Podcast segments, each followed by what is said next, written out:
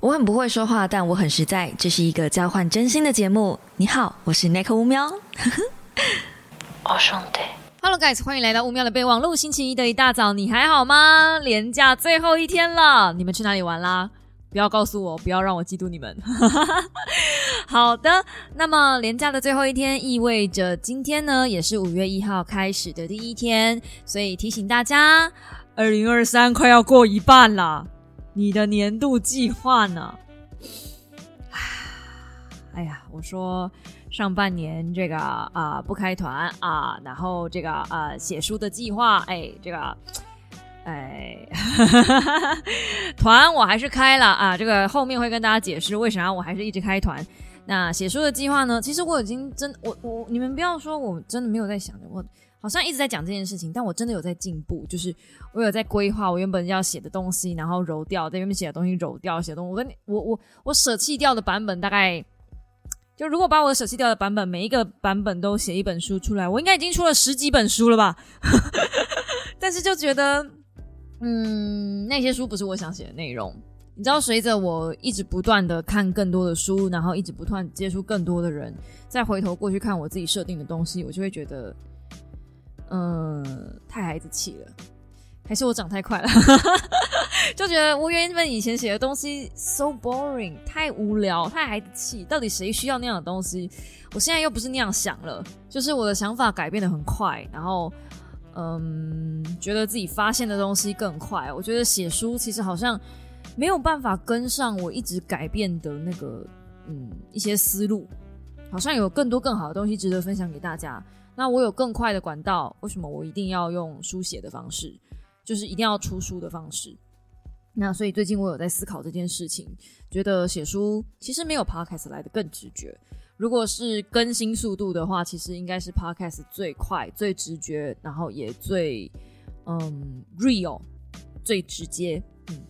就是完全，我连剪辑都不会剪辑嘛。我说过了，我的 podcast 顶多把噪音就是解决掉，然后把一些就是杂音弄掉，其他我有讲错的什么我都不会剪掉，就是 life。那也不瞒大家，就是最近二十五号的时候，我一直有在玩的那个游戏叫做 Fate Grand Order FGO，更新了一个很大的主线。那因为 FGO 它有分台版跟日版，日版一直都在台版之前，所以呢。台版更新这次的主线的时候，我就已经知道了，这是一个大家期待很久的主线，是一个文本量、剧情非常丰富、非常庞大的主线，也已经埋了很久的梗，然后大家期待很久。FGO 大家又戏称这个游戏叫做电子小说，所以这样你们就应该可以理解为什么我一直在玩这个游戏了。就是我对于那种剧情文本量很大的游戏都有点。就是没办法离开。那我最近又深陷另外一款游戏，叫做《无期迷途》，应该是比较少在 Podcast 或是在我自己的主频道展现这一面啦。嗯，我这是有原因的。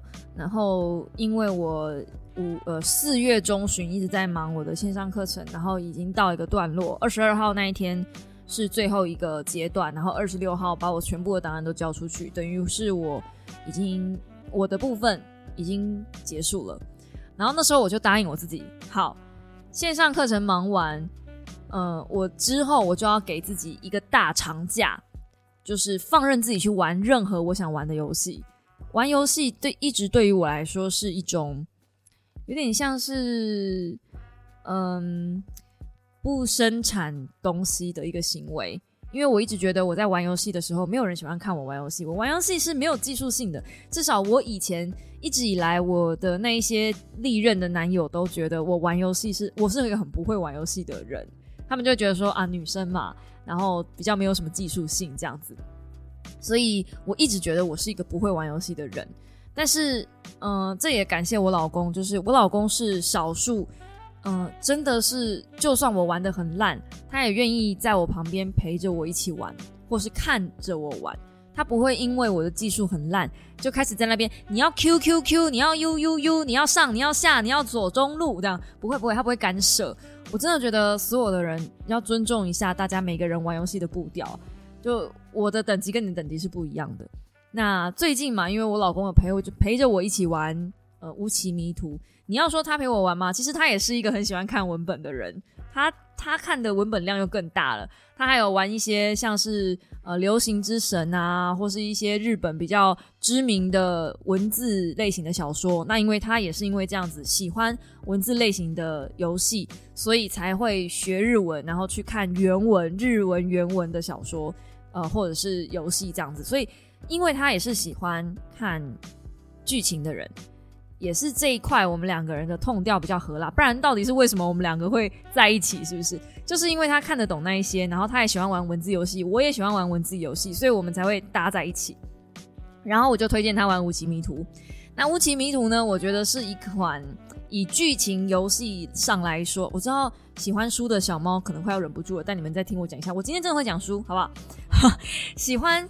呃，文字类型小说的人，应该我自己觉得《无奇迷途》是一个以角色塑造来讲，你可以在那里面找到很多蛮励志性的故事。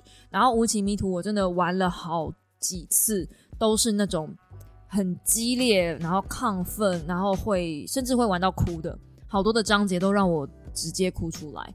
那回到 FGO，就是这两天我就很沉浸式的在玩 FGO 嘛。这次的文本量很大，所以我已经连续开了三天的台了。然后我从来没有开台这么久的时间过。呃，知道我的小猫，就是有在看我游戏的小猫，都会知道。嗯，平或是平常你们看我直播就知道嘛。我平常在我自己的主台在开聊天台的时候，我顶多就是一个小时、一个半小时，开到两个小时，大家都觉得很了不起了，因为知道我的喉咙其实撑不了那么久。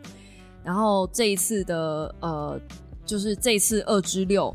它还分上下章节开，就是这一次的 FGO，它分上下章节开。上章节呢，我有一口气开十二个小时，你没有听错，我开十二个小时，我真的不知道那时候我怎么撑过来的，但我反正就是开了十二个小时。那整个章节玩完上半部，整个章节玩完是十六个小时，下半部我还没玩完。星期一的下午四点，我还会继续玩。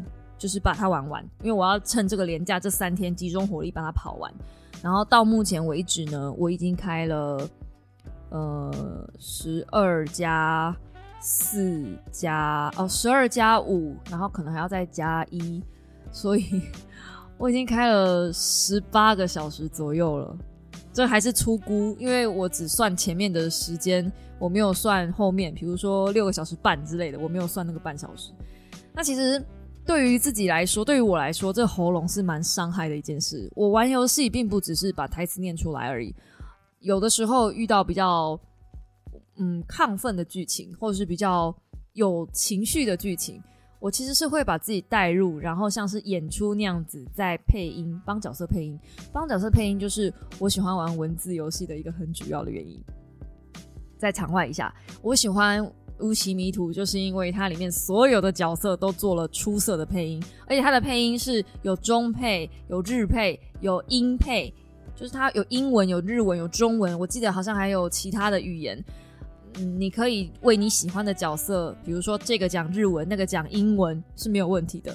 重点是它的中配非常漂亮，我真的觉得大家不要再看不起对岸的技术力了，好不好？那真的那个中配已经是呃广播剧等级的了。哦，真的很好玩。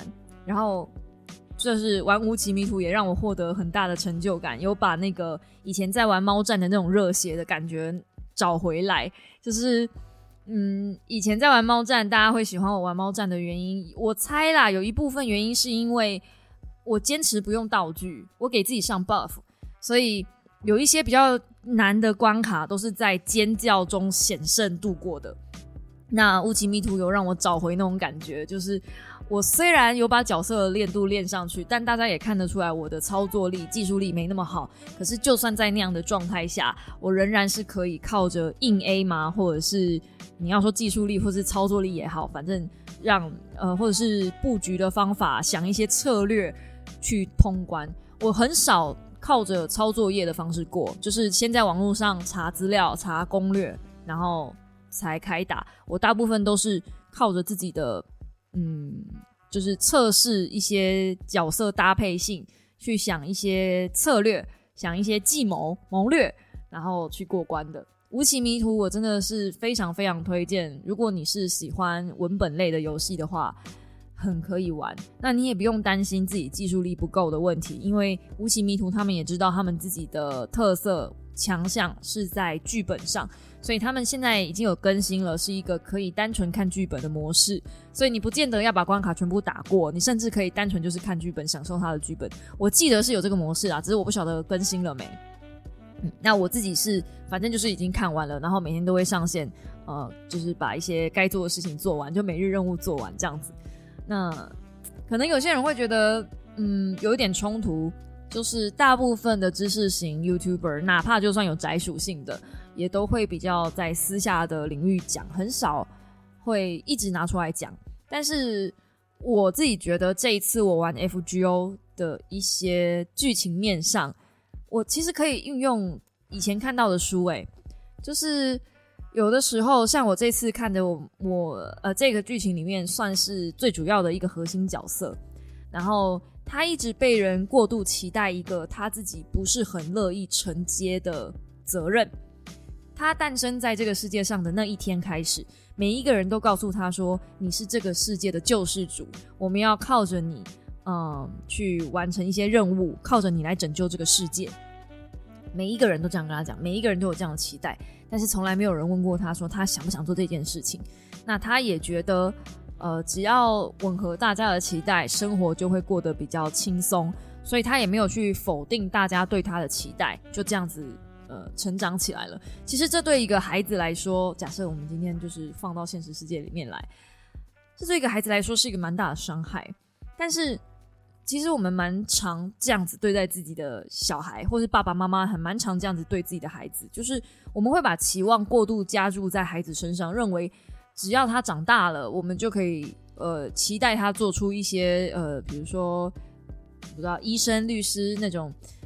一般大家的认为的成就好了，然后呢，我我就可以借着孩子的翅膀，呃，要风有风，要雨有雨之类的，或者是我可以为了因为我的孩子很厉害，我就可以很骄傲什么的。我觉得我有看到这些东西，就是在游戏文本里面，我一直很期待这个角色他要怎么样突破，嗯，大家对他的期待，而且这份期待对他来说是沉重的，然后。不止他有这个方面的期待，在另外一个角色是已经变成是前辈的身份，在协助我们我们主角群们，就是有点像 NPC，他是一个协助主角群通关的角色。然后我今天呃下半场的时候，我就是已经把他的部分跑完了。这样，那我看到他当初怎么样应对他自己这个过多的期待。就是他也是一个能力很强的人，然后继承他们家的一些血脉，然后当他诞生的时候，他长大的时呃小时候啦，就是他们家的人有发现说，哦，他是难能可贵的天才，继承了很多不同的能力这样子。那也因为他继承了一个类似天眼通的能力，他可以看到自己的未来，并且他也看到他们族人的未来，他觉得他的族人真是无药可救了。然后为了修炼他们这一门，嗯，算是一种独特的功夫吗？必须要杀害很多的人，所以他觉得，呃，既然，因为他已经看到以后的日子了，就是以后的日子自自他之后只会继续往下衰退。他是天才没错，可是他也是顶峰了，所以呢，他就下了一个决定，他决定把所有人都抹杀掉，然后让他是成为这个族最后一个。等于是呃灭族吧，这种感觉，就他是唯一，反正反正我们已经到顶峰了，接下来就只会往下了，那不如我们就不要继续下去吧。对，然后他就做了一些事情，这样。那我最后看到他的故事，因为他是一个可以预测自己未来的人嘛，你可以看到你自己的死期，其实对于自己每一天的安排也比较坦然。然后他最后的死期，他也很坦然。可是他没有因为这样就嗯放下大家对他的期望，其实他还是把期望背在身上，只是他自己没有发觉而已。就嗯，他其实只是从一个期望啊，要不暴雷的讲这件事情，然后要跟大家没有看过文本的大家解释这个事情好难呐。就是你要怎么样从嗯一群人对你的期望中解脱。他的解法，这个前辈，这个 NPC 的解法是把所有对他有期待的人都杀掉。可是他到另外一个地方，到另外一个个嗯场域里面，其实又面对了别人对他的期待。这个时候，他选择有点类似装疯卖傻的样子，嗯，不去管那些东西。可是他其实默默的还是在做一些好事，只是他自己不承认而已。就像他一直在跟主角讲说。我没有在帮你们，我只是跟你们的目标一致，然后我只是顺便而已。你要想这是傲娇吗？也有一点这样的属性，但我觉得他其实就是在用他的立场做认他认为对的事。嗯，然后这一次的文本，因为我还没有看到最终结局嘛，所以这一次我就是玩了一些角色，然后看了一些角色成长曲线。其实我也在期待这一次的故事能够给我一些不一样的感受。这确实是。我玩 FGO 这么多年下来，嗯，可以说是到目前为止堆叠的角色成长曲线堆叠的最缜密的一次。所谓的缜密，不是突然间突飞猛进，或者是它的成长曲线很有道理可循。它是一个奇幻故事，嗯，有些东西毕竟还是蛮掉书袋的，就是他说他说的算那种感觉。所以你要说缜密是不太可能的。但我说我这个缜密会是。呃，他所有的一切都有迹可循，就是每一个人做出这个决定都是有他的道理的。你站在他的立场上来看，哪怕就是纯粹的娱乐犯也好，就是那个叫什么愉悦犯也好，我今天杀人只是因为我开心，也有他的道理可循。那坏人呢，或是被利用的人呢，他的下场也是蛮情有可原、有道理可循的。那个人之所以沦落到那样的下场，嗯，对，因为我在前几章看到他就会是那样了。就我知道你最后会惨死，就你最后一定会被他利用，你最后一定会被他抛弃。那你是个怎么个被抛弃法？这样而已。我我要看的就是这样而已。所以这一次的章节，我觉得，呃，你要把它独立出来写成小说，或者是做成动画，完全没有问题。FGO 厉害的地方就是这个，就是这个，对。那我刚刚前面推的另外那一款《无期迷途》也是一样，就是《无期迷途》真的，你们就被你们就当做被我骗，玩前三章就好了。真的，你只要玩前三章，玩到第三章玩完，我相信所有人就会，嗯，就会入坑了啦。因为第三章玩完，真的就就对。而且《无期迷途》，我一直觉得它在台湾很难推广出去，有一个很大的原因是，里面帅的都是女生，他把女生做的太帅了。FGO，你现在放眼望去，所有的游戏哦，手游，你现在放眼望去，随便点一款都好，哪怕是呃前阵子很红的《肥染天空》好了，大部分的女生的角色都做的非常美型，或者是妹子，或者是奶，或者是腿，或者是你懂的，就那一种比较日系、比较卖身材的。可是我觉得《吴奇迷途》他没有在做这件事。不要误会，他该大的还是都很大，该腿的都还是都很腿，有奶有腿有屁股，每一个该有的都有，而且要骚的一定是骚气。可是你除了骚气以外，你还可以在这些女生角色上看到帅气，看到可靠，看到这个世界塌下来了，我还是可以靠，还是有人顶着。然后，我我就觉得，如果你要我说的话，还有比这更女力的一部作品吗？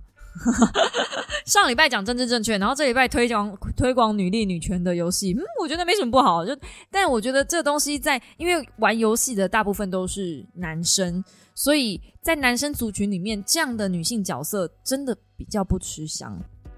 相较之下，FGO 那样子的游戏模式感觉就比较吃香。这是我跟 DA 讨论出来之后，我们觉得《无期迷途》这样一款神作到现在还。在台湾不太红，没道理的一个原因吧。他在对岸现在目前的营收都还不错，可是真的在台湾就没什么听到人在玩。对，然后还有另外一个原因是，呃，无奇名图的关卡到后期难起来真的很难，不是一种它的关卡模式，它的游玩方式比较不是那种呃像 Candy Crush 或者是 FGO，其实有一些周回性的关卡，比较不用动脑袋，你就是点点点放放放，它的。呃，需要动脑的程度高一点，但那要比较后期，前三章真的躺着打。我跟你们讲，真的躺着打。可是后面我就觉得没有这么呃，后面真的很难。难道我真的是一度在实况的时候飙脏话，就是真的这么难这样？但是这些东西都可以靠练度去嗯补补补足，就是反正呃，我玩游戏就这样子，就是呃，如果今天关卡真的很难，然后不想用道具，不想用一些呃游戏里面的作弊功课的时候，就靠练度来补。反正所有的事情，所有的东西，靠练度、靠等级都可以 A 过去。王打你太痛吗？没关系，如果你的输出比王更快，比王更多，那你就有机会可以打赢魔王。都是这样。我以前玩 RPG，玩任何像《仙剑奇侠传》这种，现在还有人知道《仙剑奇侠传》吗？这种游戏，我都是会先在第一个地图或第二个地图有练有可以练怪，就是可以练功的地方。我都会练到个二三十级才出门，后面一路就是碾压，你知道碾压，但那种玩法才会舒服。但是我的玩法，像你们可以现在可以懂为什么男生看我玩游戏会很焦躁不安了吧？因为大部分的男生就是喜欢赶快去打关卡，赶快什么的。但是我的个性很显然就是比较保守，比较缜密。所以我一定要确定我可以打赢接下来的敌人之后，我才要出门练功。基本功这件事情要做好，你才能出门嘛。嗯，所以我真的有在十里坡练到剑神。如果有玩 F 啊，有玩那个《仙剑奇侠传》的，应该就会知道我在讲什么。十里坡是第一个小的地图，我在那边就整天没干嘛，想到就打开。然后大学的时候真的是阴影波待机，重新再复习的时候，在十里坡练到健身。反正那就那个游戏是你只要靠等级就可以练功的游戏，嗯，知道就知道，不知道没有关系，反正是一个很了不起的成就。连我哥都说你今天就不聊，真的太无聊啊，没东西可以玩啊，是不是啊？对，就是就是这么无聊。对，那反正呢。呃，这个星期我也是给自己放纵一下，但不是不不是说我就没看书。这个星期我有看小猫推荐的一本书，那那本书就是看了那本书之后，我觉得，嗯，我觉得不是一本要说不推荐也不会啦，但我我觉得大家没有必要看。哎，讲没有必要看好像不太对，就是，嗯。曾经我也想写过这样子的东西，这本书叫做《我的身体，你的商品》。呃，再讲一个女女一样讲女性身体的东西，讲身体意识自主权的东西。然后它是一个呃女 model 出来讲她的，我觉得与其说是在讲女性自主权嘛，不如就是在讲她自己的自传，就她怎么从小时候。爸爸妈妈看到她漂亮，然后经纪人，然后所有人看到她的时候，就把她的身体视作商品这件东这个这个事情，然后她被呃性侵、被强暴，甚至是她的好朋友的男朋友都会想要来摸她的胸部，就是太漂亮造成的各种各式各样的困扰，导致大家只看到她的肉肉体，而不是看到她人这样子。嗯，但他有没有因此获得一些什么？是有的。他就是因为一支 MV 爆红了之后，他因为这样子可以呃住比较好的房子，甚至是买房子，然后得到比较好的约邀约，甚至 IG 也可以赚钱等等，就是这样子的一本书。那这个时那个时候我就觉得，就是我看这本书的时候，小猫是跟我讲说有可能会心情不太好。那我看的过程，其实我没有办法完全同理这个女生。很多时候，这个女生其实是可以说不的，但她没有办法。可是这一点我可以同理。但有些时候，有些地方，其实我们都应该知道，你应该自己有判断能力，是知道不应该去做这样子的事情啊。比如说去夜店，或者是你知道你这个朋友会嗑药，然后你还跟他一起去，就是那种地方，就就是。你出入的场所本来就已经，嗯，不是相对不是那么的安全了。然后你写你书写这段过程，说在抱怨大家把你的呃，就是也不是抱怨啦，就是呃，如何别人把你的身体当做商品去看待，然后你觉得不舒服。问题你是模特儿啊，模特儿这个工作本来就是。呃，管理身材是一个他们的工作，就像我是书评，我看书是我的工作，它就是一个 is part of you。你选择的这一件事情，如果你真的觉得这件事情很不舒服，而且是从小就很不舒服，你可以有权利选择说不啊。当你继续待在这个行业，并且持续的留在这里面，不就是你也在里面有获得一些什么甜头？你觉得这份行业很适合你，所以你才继续留在这里吗？然后你现在在书写这一段过程，告诉我说：“嗯，我不希望你把我的身体当做是一种商品。”问题是，今天我是购买人，你是贩售人，你才有权利。你是老板，你有权利可以把店门关下来，是你不关的。你不把门关下来，然后你告诉我，你不，你不应该来买，你你来买是你的错。那我觉得这整本书传递的观观念让我很怎么讲呢？所以你们应该可以理解下礼拜没有说书了吧？就是我看完这本书之后，我脑袋里面一团混乱，我不知道要怎么从什么角度去讲这本书。因为我本来是想找一些跟容貌焦虑有相关的资料，然后请小猫们推荐。那这本书本来就刚好是在我的书单里面，然后有小猫推荐这本，那我就想说好，我就买电子书来看了。嗯，结果就是发生了，嗯，我很担心的这个状况。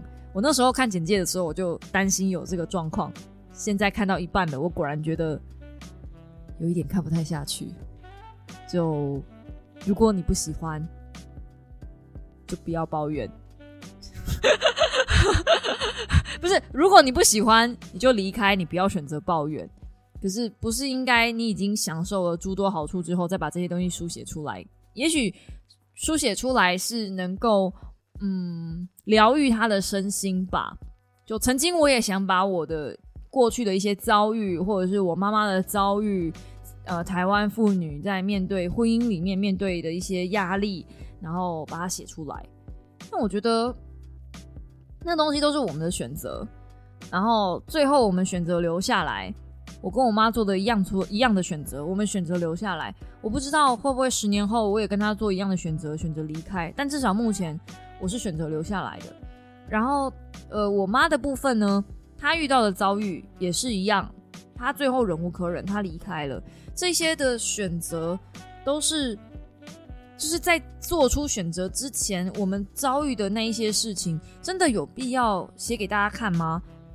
就会不会？我写给大家看了之后，大家的 feedback 也是，你可以早点做出反应的。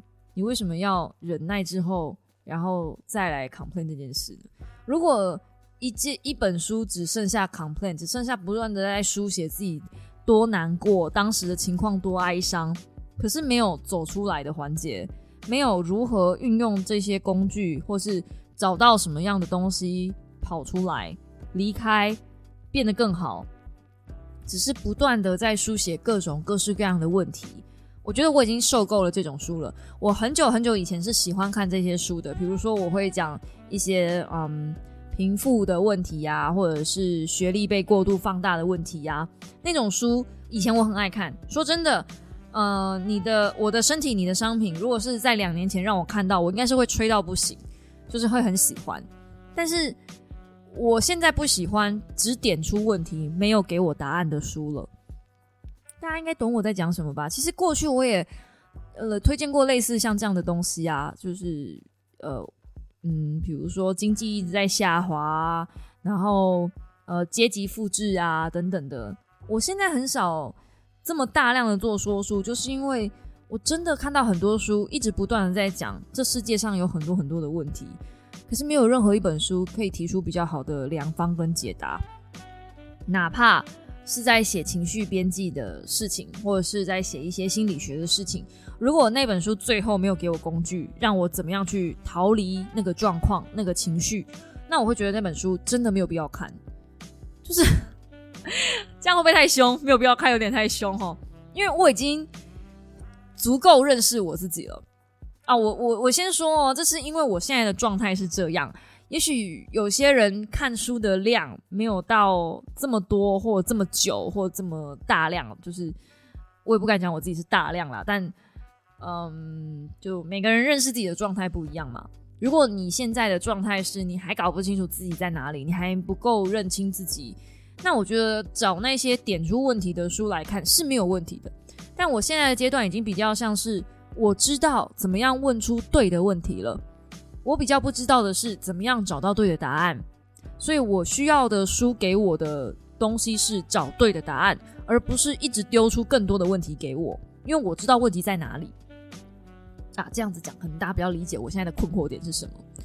嗯，举一个例子好了，前几天在我的 Facebook 上有人留言，因为我之前呃前两天吧，我 IG 上有更新一篇贴文，然后那篇贴文其实就在讲七项有钱的人在做的理财，其实我是在。呃，写一本我最近看到的蛮基础的理财书，然后我有我有把那个就是他的留言发在 IG 上，所以如果你有发了我的 IG 的话，可能会看到那篇的动态。那就有一个人回我说，七项有钱人在做的理财，那是有钱的人才在做的事情，那一般人或菜鸟社畜一个月剩下来的根本没多少，是要做什么？好，这是大部分人。对于理财的一个很错误的观念，就是我钱价的不高啊，哥别给我爬瓜啊！听不懂台语的，我翻中文，我生吃都不够了，你还要叫我拿去晒干？没办法做成干了，好不好？我生吃都不够了，对，就是在讲生，哎，就是反正就是不够用这样子。那我回答他的是，问题从不是。问题从来都不是一般人或菜鸟社畜，嗯，这个地方，因为大家好像都觉得说，只要是有钱，那这是有钱人才做得到嘛？我只是一般人嘛，我做不到嘛？你先给自己设限了，你有发现吗？就是呃，大部分的人想法会是这样子，就先给自己设限了。OK，问题一直都是剩下没多少，没错吧？无论你是一般人、有钱人、菜鸟社畜。路边野花，剩下没多少才是你真正的问题。如果你今天是有钱人，你花光你一个月的薪水，你也是没剩下，OK？所以跟你的身份没有关系，是剩下没多少，这个才是重点。那要如何让剩下的东西变多，这才是正确的问题。嗯，这才是脱离一般人和菜鸟社畜的途径，不然就一辈子只能是个一般人。剩下的东西要变多，除了靠理财、投资、开副业、节省开销、延迟享乐，都是办法。一定有一个有钱人不是一开始就有钱的，对吧？可是大家没有想过这件事情，每个人都在靠腰说，我就没办法靠爸，啊，反正就他们家有钱啊，反正就那个爸爸死掉了，给他一千四四百多亿啊，有没有？给他一个就就巴拉巴拉，所以他可以怎么怎么样怎么样。这是人家的事，干你屁事！重点不是在别人家爸爸留给他多少钱，所以他做得到。重点是在你现在可以做到什么事情，你应该要怎么做，那才是正确问题。不要搞错问题。对我真的觉得，在这个时代，问出正确问题是个非常重要的能力。好，然后我把这个嗯动态发在现实动态上，就有小猫说。看了好有感，当初猫站完接触 Nico，开始看说书的系列。一开始听到投资理财，觉得那不是有钱人才在做的事吗？可是从一开始的呃华尔街操盘手给年轻人的十五堂课，了解到今天我们都辛苦赚钱了，怎么不学着让钱可以跟着一起赚钱？然后后来他就看了很多呃，就是无脑理财呀，实际运用上一些技巧啊，开始买美金储蓄险啊、ETF 啊。虽然都是选择投资报酬率不高的标的啊，但是他就是自己慢慢在做那些事情。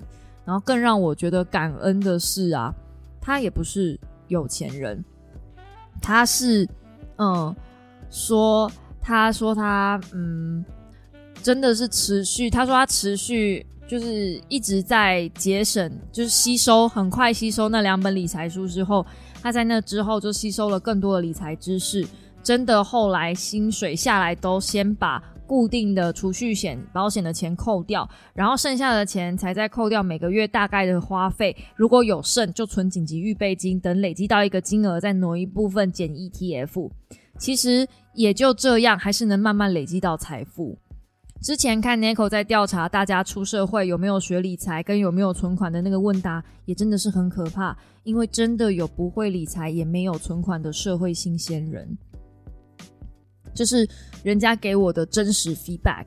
我只能说，以前我都一直觉得做游戏没有办法转化到说书的的领域，转化率很低。我甚至在我自己的嗯线上课程里面讲，一开始你就要锁定你的 TA，因为转化率真的很低。可是有一句话我一直没有在公开场合讲，然后我也不敢跟大家说，因为我很怕这个东西会误导刚进来的一些新兴自媒体的人。但我只能说，如果今天有一个粉丝真的让你转化成功了，这个粉丝百分之百是铁粉，一定会跟你很久。猫站看到说书的小猫，我不要说他们很铁我，只要是有浮上水面的，我也都很铁他们。每一个人，几乎是每一个人，我都可以说出名字，燕如啊、俊彦啊、柚子啊那挂的，我真真的就是还在的都在，然后我也都记得。这是一种很难能可贵的缘分啊！你要想，这世界上茫茫人海这么多，台湾两千三百万人，说多不多，说少不少，你要在这么多人里面就认识这一挂人，认识了十年有吧？天哪，何其难得！你认识你的小学同学、国中同学、大学同学，说不定都还没联络了。可是我跟这些人认识了十年，然后基本上有在更新，他们就随时都在，尤其是燕如随时都在。所以我就觉得这种缘分。然后，嗯，当然，我我我我现在不是鼓励，如果你是新兴要做自媒体的人，你可以开始随便做你想做的事。没有，因为毕竟我现在的主力是说书，然后。呃，面对大众形象，就是厂商形象的时候，他们毕竟还是看待我是一个偶尔会开车的，偶尔，嗯，我是不是应该自信一点，把偶尔拿掉？好，就是呃，嗯，就是自活泼比较活泼的知识型 YouTuber 嘛。但其实私底下，我我我真的是想跟大家讲，很多自视甚高的人会去嗯排斥其他圈子里面的人。或者是我我现在没有讲说呃，好像知识分子就会去排斥什么没有。其实有的时候仔仔圈的也蛮排斥外排外的嘛。那我得说，其实大家的嗯同温层其实可以扩广一点。然后，如果你是不看书的人，也许你可以看看小说；如果你是不玩游戏的人，也许你可以看看文字类型的游戏，因为文字类型的游戏其实就像小说。那如果你是爱玩文字游戏的人，也许你可以看看小说，因为其实他们的差异性没有那么大，都是在讲好故事，只是用不同的媒介在诉说这个故事而已。有的时候去排斥不同媒介，反而会去局限你接触好故事的可能性。那我一直深深的相信，也一直不断的在推广，好的故事绝对能够让你学会很多东西。是从中能够领悟到属于你自己的价值观，那个是真真正正能够改变你一生的事情。比起任何的工具书或者是理财书，也许可能影响更大，甚至是你有可能会因为一个好故事，然后你记得那个故事，你告诉别人那个故事，然后那个人可能就因此跟你成为好朋友。我也有过这样子的一个情谊，所以。任何事情都有可能，凡事皆有可能。放宽心，让大家去，就我很鼓励大家去接触各种各式各样的事。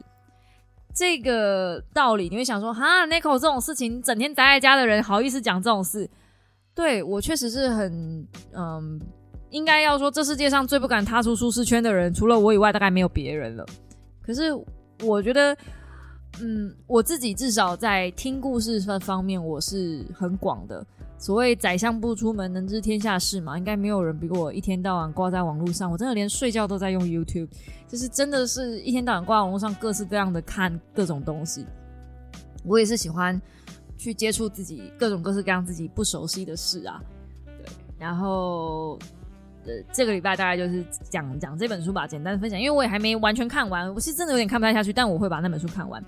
然后我也在想，要不要看一些比较焦虑相关的类型的书籍，因为我最近在关注这方面的议题。不是我自己在焦虑，是我最近已经把金钱焦虑提升到另外一个层次了。不是糟糕的一个部分，是嗯，你要说比较好的吗？就是我好像找到了另外一个可能性，是我财务自由的原因。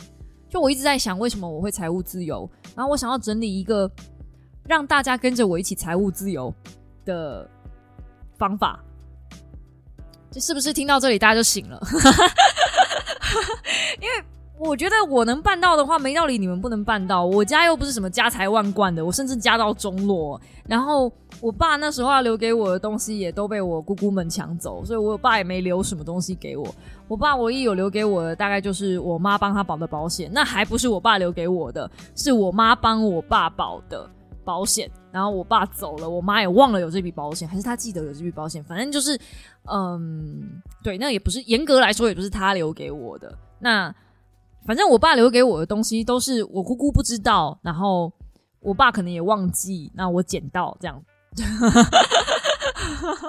对，反正就这样。对，大部分都这样，甚至很多东西都被我姑姑丢掉了。那严格来说，你要说我是完全的白手起家，我也不敢讲我是完全的白手起家。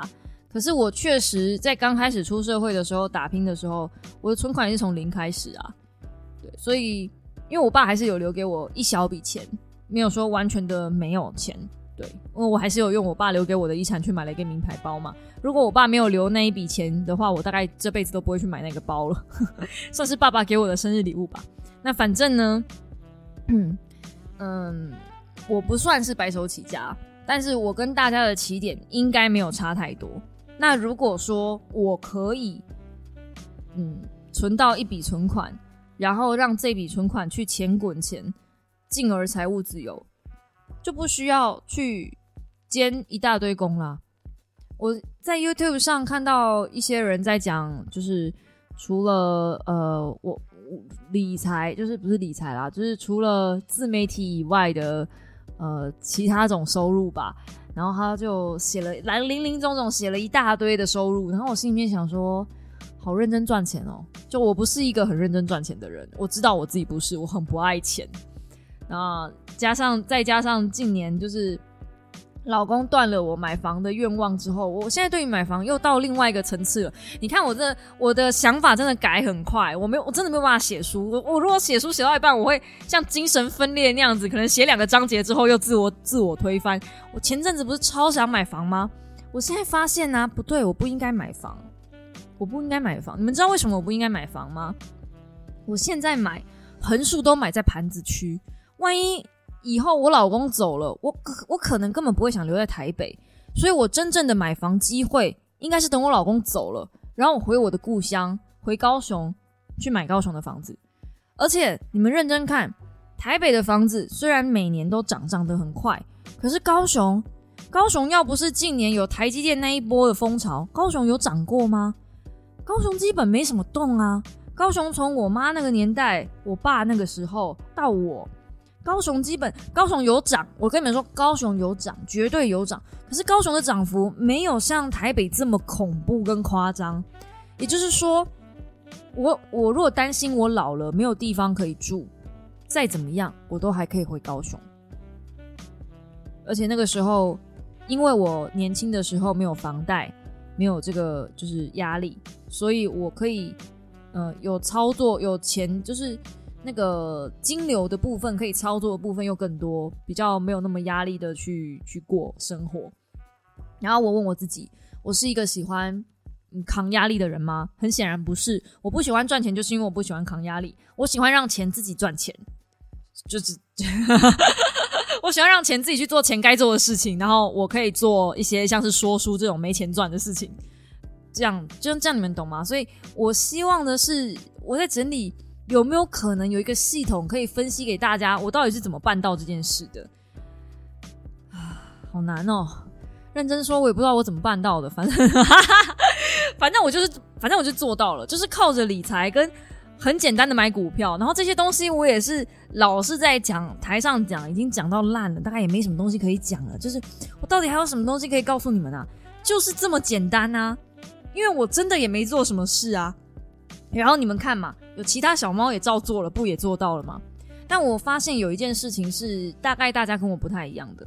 我在出社会之前，其实我在高雄住了快三年到四四年哦，四年，嗯，四年。也就是说，我在家里面当米虫当了四年。这个米虫的意义不是我没有呃工作，是我先在高雄住在家里，我没有房租，住了四年。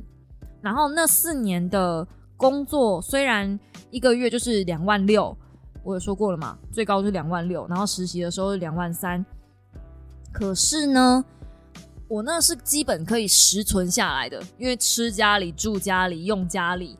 然后又不用给妈妈钱，所以我我觉得我光那四年其实差蛮多的。我觉得好像就是差在这里，好像我的起步跟别人不太一样，就是差在这里。所以我真的觉得，嗯，新鲜人如果真的真的存不下来，应该要先把钱存下来，就是住家里，想办法先赖一下，存一下本金。我真的觉得这。嗯，蛮重要的。然后那四年呢，我也没有什么呃娱乐开销，然后也没有跟同事出去干嘛。我甚至出国玩也就一年一次，然后是那种很穷很穷的旅玩，真的也没有什么享受的那种。所以我延迟享乐这件事情做得非常好。我直至现在哦，就算是一台六万块的相机，你要说我买不起吗？没有啊。我户头存款是有的，啊，可是我仍然会想半天，我到底是需要、想要、需要、想要、需要、想要。你们知道这台相机，我已经从 Sony 的 A 七四一台十几万，看到新的相机都出来了，我还是在看。我想说，哎，应该要买 A 七四，应该要买 A 七四，应该要买 A 七四，应该买 A。哦，下一台出来了，那我应该要买下一台吧？哦，应该要买，应该要买，应该要买。哎，隔壁家的也出新的。我就是这样，我就是这样一直看，一直看。我每次买三 C 产品，我就是会一直看，看到人家新的一代出来了，然后下一代又出来了，我就会觉得啊，还好我上一代没买，是不是？哎呀，你看，还好我认认真做功课，我没有买，我忍住了，我等，是不是？后面的一定更好，然后就一直没买。但也因为这样子，其实就能够省下不少钱，然后真的也是都花在刀口上啊。反正你们在现实生活如果认识我。我我不觉得我是一个好朋友，就是至少跟我一起逛街会非常无聊。我会看，我会比较，做功课，绕了一圈，然后最后什么都没买，然后可能念了两三个月还是没有买。然后嗯，可能三个月后你再问我啊，所以你那时候那件衣服你买了吗？没有啊，我不想要了，因为时间或是季节已经不对了。我就是这种人，所以会超级无趣。现实生活中，你们认识我，一定会觉得我超无趣。可是也因为这样，我存下很多钱。我自认是呃很会花钱，可是也很会存钱。我如果真的要花起来的话，我是没有在手软的。如果今天我确定要买这个东西的话，六万块的相机搭配什么，我真的真的会买。可是我会比价比到一个最便宜的方式，然后就好，我全部都在这一家买买起来。像那个那时候我买呃理光的 G 七 X 三这一台，我从大学看到现在了吧？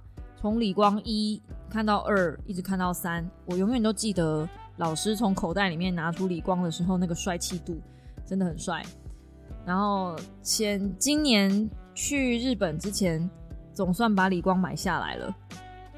嗯，我就是一个这样的个性，可是我说定就定了。有货我就定了，决定要买了，我就真的会出手，就就买了啊！也也幸好，因为这一台现在全台都没有货，都要等，都要排队，所以能抢到现货，我觉得我真的很幸运，是个缘分吧。买东西真的也蛮看缘分的。诶，怎么最后讲到这里呢？好，最后再跟大家聊聊小小一点点宅宅的东西就好了。我买了乐高了，我买了，我买了。我总算买了，总算买了那个六人形的乐高，又是一个仔仔兴趣。除了模型以外，我也很爱玩乐高。那一直没有买的原因，是因为乐高是一个搬家的时候非常恐怖的东西，搬家之后一散掉就会非常可怕。可是我买的那个乐高，我看到它有保护壳，然后除了保护壳以外，它还可以装灯，它可以自体发光。哇！我整套买回家了一个三千多块，我自己都觉得哇，这一次我下手下的很快啊！我大概只看了一个月我就下手了，真的很想要。对，然后因为真的太喜欢六人行了，真的太喜欢，我真的没事就放，哎，不知道看什么我就看六人行，已经是这个地步了，所以，嗯，反正很开心啦，想跟大家分享这个喜悦，还找不到时间玩，但是我应该会找一个，嗯，平日比较闲，有那天吗？